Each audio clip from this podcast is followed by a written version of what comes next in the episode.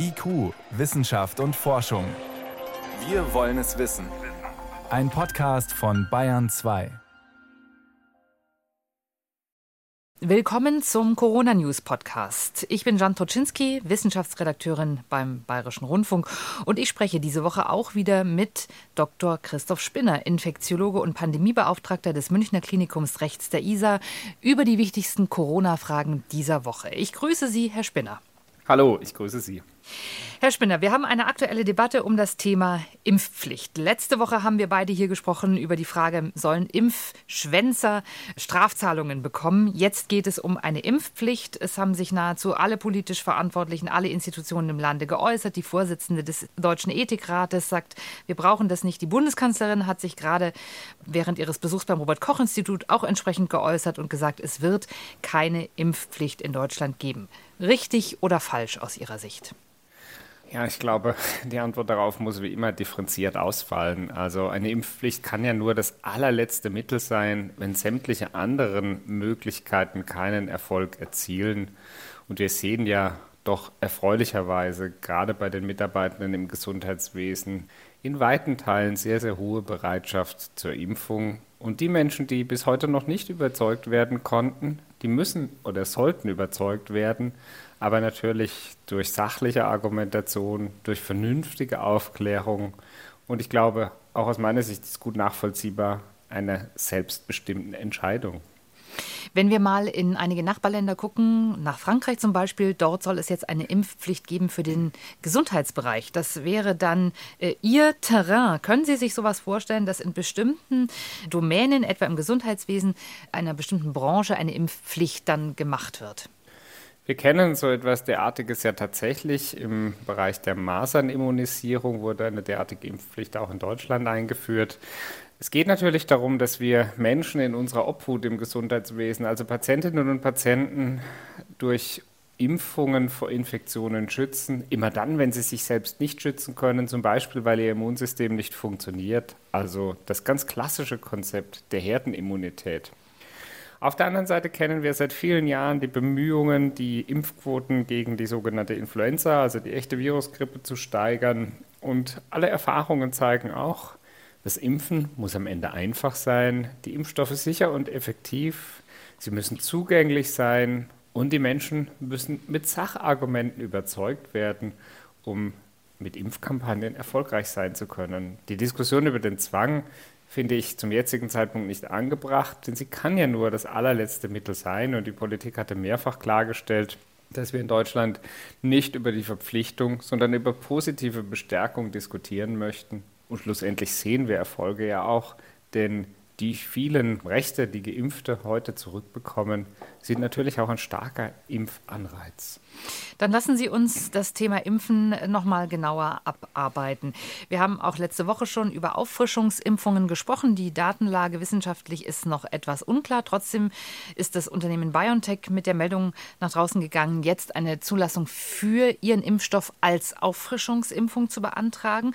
Und nicht nur das, Sie haben auch angekündigt, Sie arbeiten an einem angepassten, der Delta-Variante angepassten Impfstoff. Was denken Sie, Herr Spinner, wann wird eine Auffrischung sinnvoll sein und wer wird dann darüber entscheiden?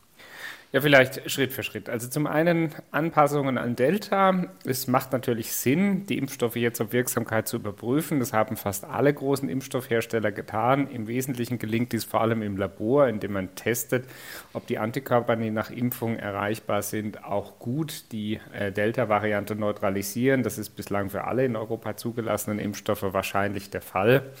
Aber mit Blick auf die nächste Saison kann man natürlich jetzt schon einmal die Vorarbeiten dazu beginnen, ob Anpassungen den Impfstoff noch effektiver machen könnten. Denn es muss ja potenziell nicht bei Delta bleiben. Auch weitere Varianten können in Zukunft die Wirksamkeit der Impfstoffe beeinträchtigen. Zur zweiten Frage. Ist eine Auffrischungsimpfung, also jetzt auch als dritte Impfung, sinnvoll oder nicht? Ich glaube, die Frage ist heute nur sehr komplex zu beantworten, denn wir sehen auf der einen Seite in Israel Hinweise, dass äh, insbesondere die Delta-Variante auch vollständig geimpfte Menschen infizieren kann, insgesamt nicht unerwartet, bedeutet im Umkehrschluss aber auch, dass der Impfstoff von BioNTech Pfizer auch vollständig geimpfte nicht mehr mit über 90 Prozent vor einer Infektion, sondern möglicherweise nur um etwa 60 Prozent schützt. All diese Daten sind zum jetzigen Zeitpunkt nicht wirklich robust. Das bedeutet, es gibt Hinweise darauf, aber wir benötigen weitere Daten. Es kommt nicht zuletzt auch auf das Infektionsgeschehen in den Ländern an und auf die Abstände zu den Impfungen. Den aus den Genesen gab es schon sehr, sehr früh Hinweise darauf, dass Antikörperspiegel im Laufe der Zeit abnehmen und das sehen wir natürlich jetzt auch bei Geimpften. Ob diese abnehmenden Antikörperspiegel dann wirklich ein Korrelat eines nachlassenden Schutzes sind. Das ist zum jetzigen Zeitpunkt nicht ganz klar. Es gibt auch deutliche Hinweise dafür. Auf der anderen Seite braucht es gerade bei Atemwegserkrankungen, und das hatten wir letzte Woche auch diskutiert, sehr, sehr starke sogenannte zelluläre Immunität, also einer anderen Achse des Immunsystems, die sehr, sehr viel schwieriger messbar ist. Und deshalb werden wir am Ende die Antwort auf diese Frage nur aus dem echten Leben, aus großen Beobachtungsstudien erhalten können. Erste Signale daraus aus Israel zeichnen sich ab. Und deshalb erscheint es mehr als sinnvoll, sich jetzt Gedanken um die Auffrischung insbesondere von Risikogruppen zu machen. Das heißt, Antikörper als Korrelat bedeutet, wir warten immer noch darauf und hoffen darauf, dass Antikörper uns irgendwann eine genauere Aussage darüber erlauben, wie wir tatsächlich geschützt sind. Ja, die Krux liegt im Detail, denn unter den SARS-CoV-2-Antikörpern gibt es sehr verschiedene. Es gibt Strukturprotein-Antikörper, es gibt sogenannte neutralisierende Antikörper und selbst die Messverfahren der neutralisierenden Antikörper, die im Handel verfügbar sind, unterscheiden sich ganz erheblich. Sie alle richten sich gegen bestimmte Regionen des sogenannten Spike-Proteins von SARS-CoV-2, unterscheiden sich aber dennoch zum Teil erheblich. Und das führt dann dazu, dass diese Messmethoden auch gar nicht übergreifend vergleichbar sind. Sie können die verschiedenen Impfstoffe möglicherweise vollkommen unterschiedlich in ihrer Wirksamkeit wiedergeben. Und deshalb brauchen wir zunächst standardisierte und Testverfahren übergreifende Standards um die Ergebnisse dieser verschiedenen Antikörpertestverfahren zunächst einmal messbar und vergleichbar zu machen und um daraus vielleicht im nächsten Schritt irgendwann einen Hinweis auf die Immunität zu erhalten. Und während wir hier schon über Immunität und über eventuelle Auffrischungsimpfungen sprechen, werden immer noch auf der Welt ganz neue Impfstoffe getestet und entwickelt. Im Fachblatt The Lancet haben Wissenschaftler aus der Türkei dieser Tage eine Studie veröffentlicht über einen dort getesteten Impfstoff in der Phase 3. Was ist das für ein Impfstoff, Herr Spinner? Ja, bei dem dort geprüften Kandidaten namens Coronavac handelt es sich um einen inaktivierten Virusimpfstoff. Man kann sich das so vorstellen wie im Prinzip abgetötetes SARS-Coronavirus 2, also ein ganz klassischer Totimpfstoff. Und in diese Wirksamkeits- und Sicherheitsstudie der Phase 3 wurden 18 bis 59-jährige Menschen mit dem primären Endpunkt einer laborchemisch bestätigten symptomatischen Covid-19-Infektion untersucht. Die Studie wurde bis Januar 2020 2021 durchgeführt. Etwa 11.000 StudienteilnehmerInnen wurden entsprechend eingeschlossen. Geimpft wurde ebenso zweimal, also eine Prime Boost Impfstrategie. Und es zeigte sich insgesamt eine gute Schutzwirkung mit etwa 84 Prozent bei ebenso guter Verträglichkeit. Also das heißt Hauptnebenwirkungen, vor allem lokale Reaktionen an der Impfstelle. Also zunächst mal gute Nachrichten. Zwei Fragen bleiben. Die Arbeit wurde im Wesentlichen bei Mitarbeitenden im Gesundheitswesen durchgeführt. Es wurden auch nur symptomatische Covid-Infektionen untersucht und eben nicht sämtliche SARS-CoV-2-Infektionen. Wir hatten aber über die Herausforderung des Studiendesigns sehr, sehr häufig gesprochen. Und es sind eben nur bis 60-jährige Menschen eingeschlossen, gerade wo wir wissen, dass Totimpfstoffe auch bei anderen Erkrankungen und auch im Kontext Covid-19 alle Impfstoffe bei älteren Menschen wahrscheinlich schlechter schützen. Klassische Totimpfstoffe, das ist ein anderes Konzept. Woher kennen wir das sonst noch? Tatsächlich werden Totimpfstoffe bei sehr vielen Immunisierungen eingesetzt. Also eine Vielzahl der Kinderimpfungen wird auf diese Art und Weise durchgeführt. Man kann prinzipiell zwischen sogenannten Lebendimpfungen wie Masern, Mumps, Röteln und eben Totimpfstoffen, also fast alle anderen, aus der, sagen wir mal, sonst gängigen Impfpraxis zehren. Und deswegen ist wahrscheinlich jeder Mensch in Deutschland mit Totimpfstoffen schon einmal in Berührung gekommen. Könnte das ein Impfstoff sein, der bevorzugt an jüngere Menschen verabreicht wird? Mittlerweile stehen weltweit ja sehr verschiedene Impfstoffe zur Verfügung. Vorteil der Totimpfstoffe ist in der Regel auch, dass sie mit relativ einfachen Lagerbedingungen und sehr kostengünstig herzustellen sind. In der Regel gehen sie mit einer etwas schlechteren Immunität einher, gerade bei Erkrankungen, die nicht so leicht zu immunisieren, also zu impfen sind, wie eben Atemwegserkrankungen. Wir kennen das auch bei der Influenza. Auch dort nutzt man ja ähnliche Konzepte. Und deshalb glaube ich, kommt es vor allem weltweit in Zukunft darauf an, welche Impfstoffe stehen wo, zu welchem Preis zur Verfügung. Unzweifelhaft scheint sich ja immer stärker das Abbild zu bestätigen, dass die mRNA-Impfstoffe doch bislang die höchste Schutzwirkung mitbringen. Herr Spinner, uns erreichte heute noch die Meldung der amerikanischen Zulassungsbehörde FDA. Da geht es um den Vektorimpfstoff von Johnson Johnson.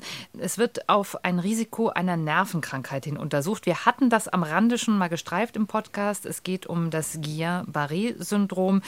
Die US-Gesundheitsbehörde CDC überprüft jetzt Berichte von etwa 100 Personen, heißt es da, die eine solche Immunsystemkrankheit bekommen hätten. Was wissen Sie darüber? Können Sie uns dazu was sagen? Das Guillain-Barré-Syndrom ist wahrscheinlich auch eine Art Überreaktion des Immunsystems und ein Teil der Antikörperantwort richtet sich dann gegen Nervenzellen oder das Nervensystem, sodass entsprechend die von Ihnen beschriebenen Probleme, zum Beispiel Missempfindungen bis hin zu Lähmungen, schwerstenfalls auftreten können.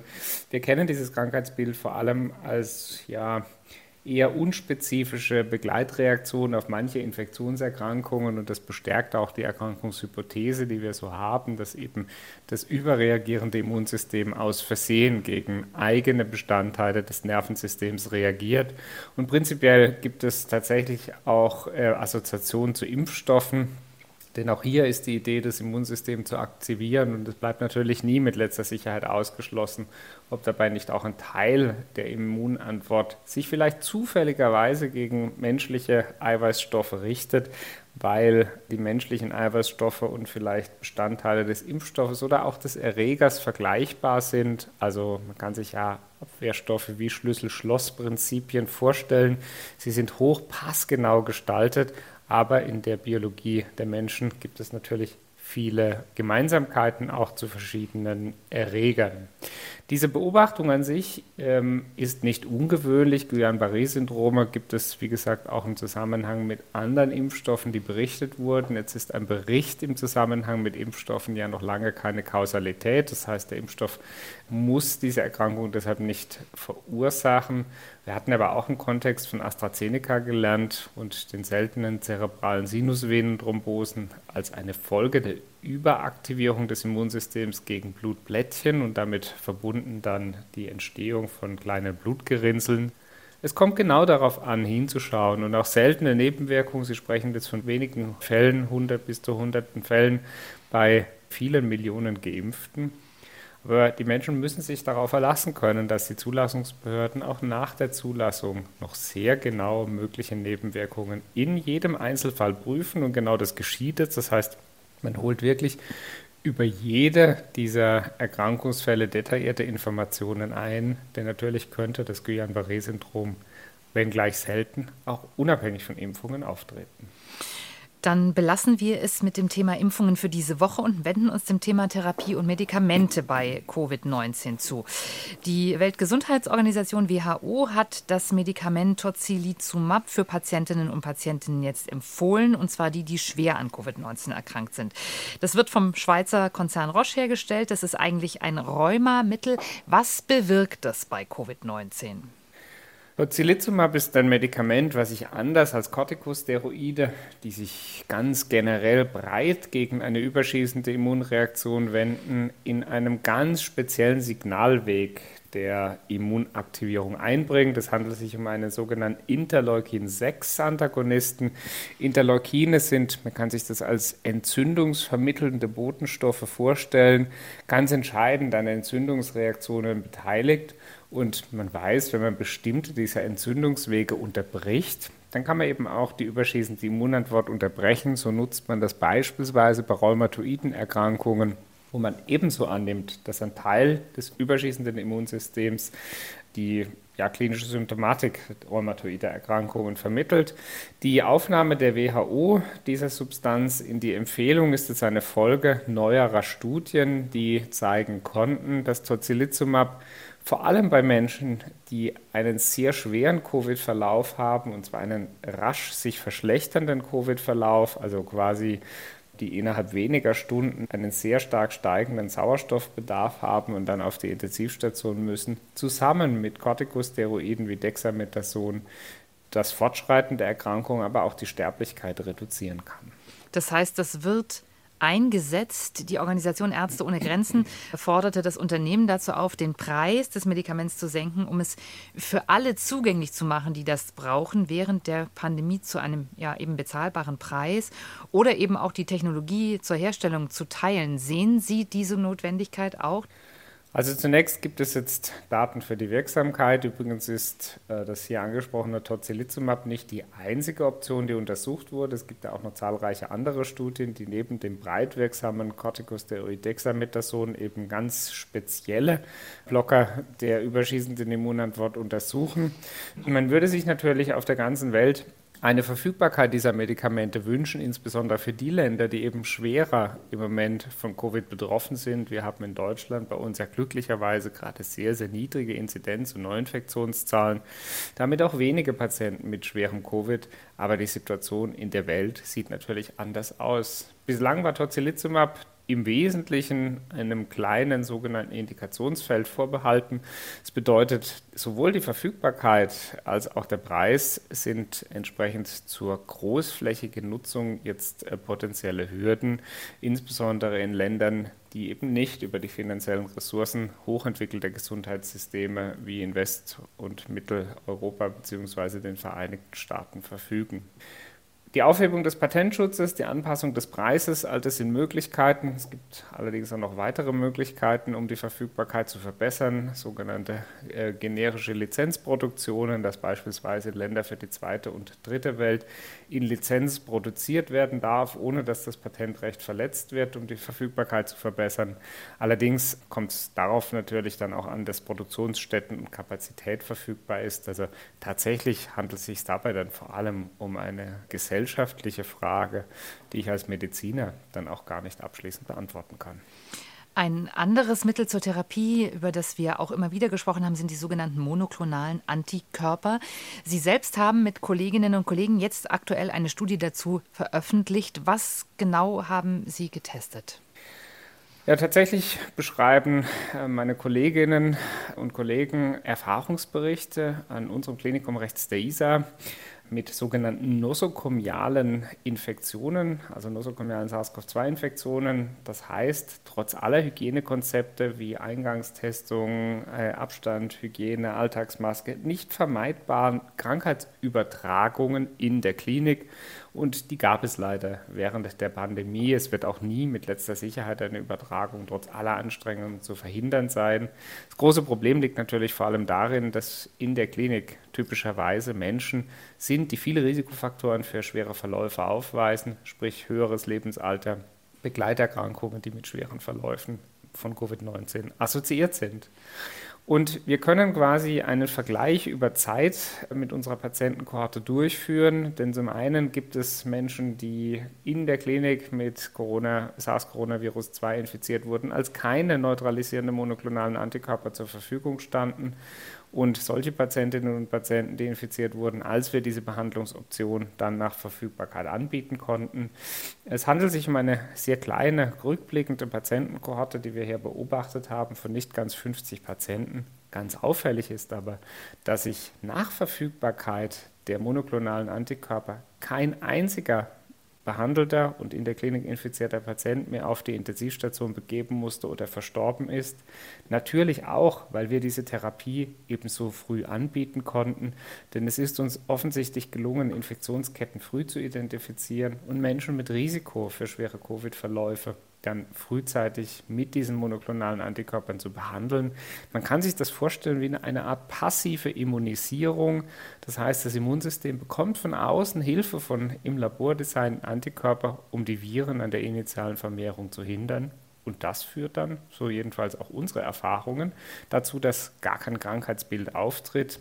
Inzwischen wissen wir aus anderen publizierten Studien, also sogenannten Zulassungsstudien, dass es eben wirklich vor allem auf den frühzeitigen Einsatz ankommt.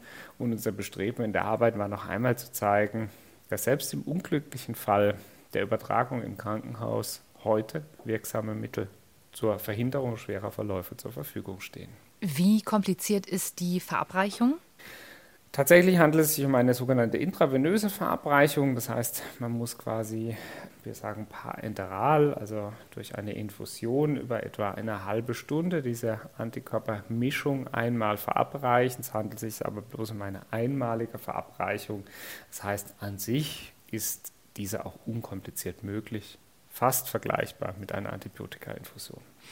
Es ist jetzt eine aktuelle Studie erschienen, die auch aufhorchen ließ. Und zwar wurden rund um den Globus Daten ausgewertet von Covid-Patienten. Äh, und zwar verglichen grippegeimpfte Covid-Patienten und nicht grippegeimpfte. Und da gab es ein interessantes Ergebnis, nämlich, dass unter denen die Grippe geimpft war, es einen gewissen Schutz gab vor schweren Covid-Ausprägungen. Etwa 20 Prozent weniger künstliche Beatmungen bei den Grippegeimpften. Zunächst mal, Herr Spinner, welche Erklärung haben Sie dafür? Ja, tatsächlich keine.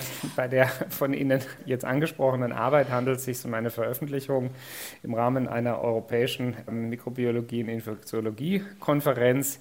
Hier wurden ebenso rückblickend Patientendaten aus einem großen Studienregister, dem TriNetX-Studienregister, genau beobachtet.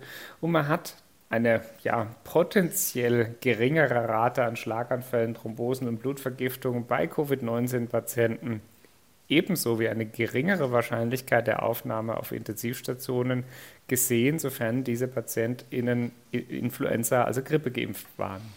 Tatsächlich kommen auch die Autoren nicht zu einer Schlussfolgerung, was genau der Mechanismus sein könnte. Vorgeschlagen wird eine generelle Aktivierung des Immunsystems. Denkbar wäre es. Einschränken muss man allerdings sagen, es handelt sich hierbei um eine retrospektive, das heißt rückblickende Beobachtung.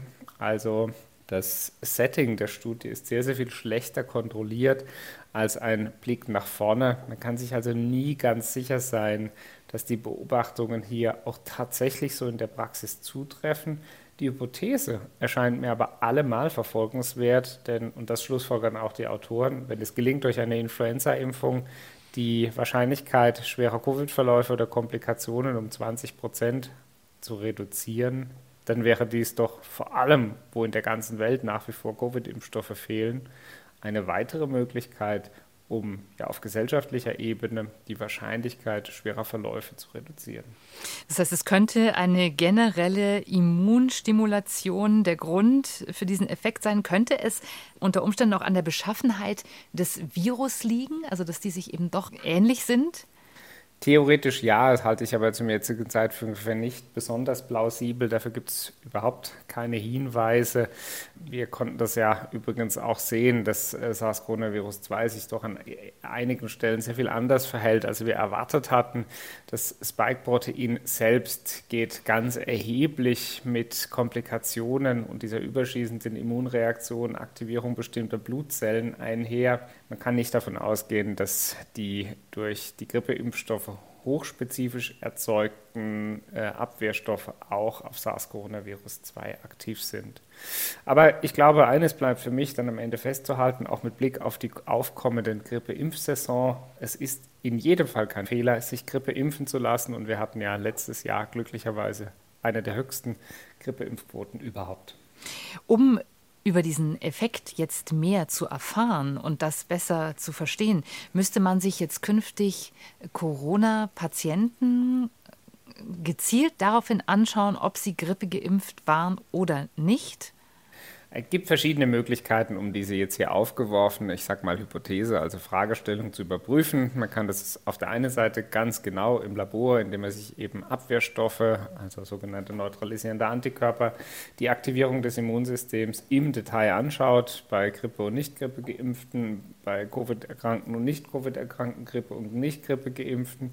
Man könnte auf der anderen Seite auch prospektiv größere Patientenkohorten ähm, mit Beobachtung der beiden Schwerpunkte Covid, Influenza-Impfung und Wahrscheinlichkeit des Auftretens von Infektionen betrachten. Das sind aber typische Fragestellungen, die in größeren nationalen Kohorten jetzt bearbeitet werden können. Für mich bleibt an der Stelle eher noch die Frage, wie gehen wir eigentlich im kommenden Jahr mit Influenza- und Covid-Impfungen, gerade für Risikopersonen, wo wir vorhin die dritte Covid-Impfung diskutiert hatten, um? Wird gemeinsam zusammen geimpft? Wird ein Abstand von 14 Tagen eingehalten?